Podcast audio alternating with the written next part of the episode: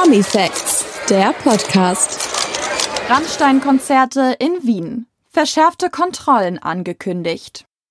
Die große Stadiontournee der streitbaren Rockband Rammstein quer durch Europa geht weiter. Am heutigen Mittwoch, den 26. Juli 2023, steht das erste Wien-Konzert im Ernst-Happel-Stadion auf dem Programm.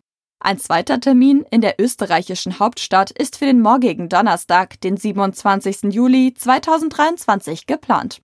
Wie nun die österreichische Zeitung heute auf ihrer Homepage berichtet, ist bei den beiden ausverkauften Auftritten von Frontmann Till Lindemann 60 und Co. mit verschärften Kontrollen am Einlass zu rechnen. Wie schon zuvor in Berlin machten auch in Wien Boykottaufrufe aufgrund der Missbrauchsvorwürfe gegen Mitglieder der Band die Runde. Beide Konzerte finden ab 19 Uhr und definitiv statt. Wie die Zeitung weitermeldet, ist allerdings rund um das Stadion mit angemeldeten und unangemeldeten Demonstrationen zu rechnen. Auch deswegen wird den Besuchern geraten, mit den öffentlichen Verkehrsmitteln in die ehemals Praterstadion genannte Arena im Bezirk Leopoldstadt zu fahren. Verzögerungen am Einlass wegen verschärfter Sicherheitskontrollen. Beim Einlass ab 17.30 Uhr sei mit Verzögerungen aufgrund verschärfter Einlasskontrollen zu rechnen.